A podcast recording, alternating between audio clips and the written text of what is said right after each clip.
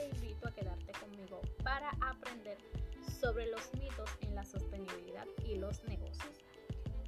Así como existen mitos sobre casi todo en el mundo, la sostenibilidad no se escapa de ello, y más aún en el entorno empresarial, donde por mucho tiempo se ha afirmado que para tener un negocio rentable, lo del cuidado ambiental no debe estar incluido en la estrategia empresarial. Esto es falso y con un estudio realizado por Global Web Index, compañía de investigación de mercados, lo desmentimos. Dicho estudio afirma que el 70% de los consumidores de hoy en día prefiere comprarle a marcas o negocios en función de su impacto ambiental.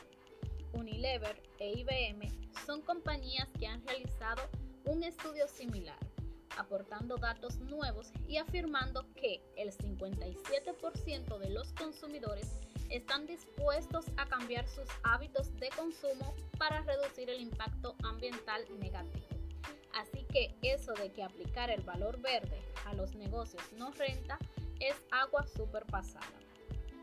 El segundo mito va en línea con el que acabamos de desmentir, porque se trata de que con el crecimiento económico de las empresas hay un impacto ambiental negativo. Y sí, esto es correcto. Pero esto ocurre cuando la economía aplicada en la empresa no tiene nada que ver con la economía circular.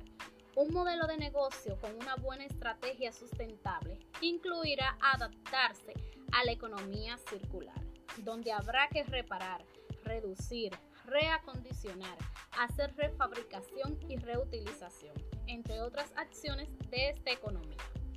Y este último me fascina desmentirlo, porque en este el greenwashing se viste a la moda.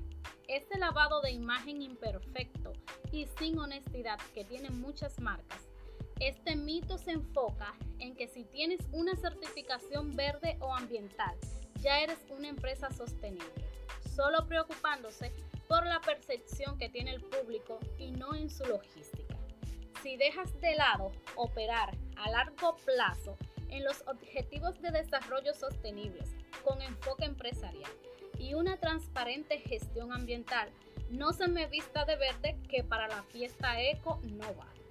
Les dije que me fascina desmentir este mito. Con este podcast quise traerles un poco de claridad sobre esas cosas que dicen las personas que muchas veces te impiden entender y vivir la belleza de un estilo de vida ecosostenible, tanto a nivel empresarial como personal. Esto ha sido todo por hoy y espero conectar digitalmente con ustedes en mi próxima entrega. Gracias por escucharme. Daniela Pérez se despide con cariño y deseándoles mucha fuerza verde que vibre y contagie.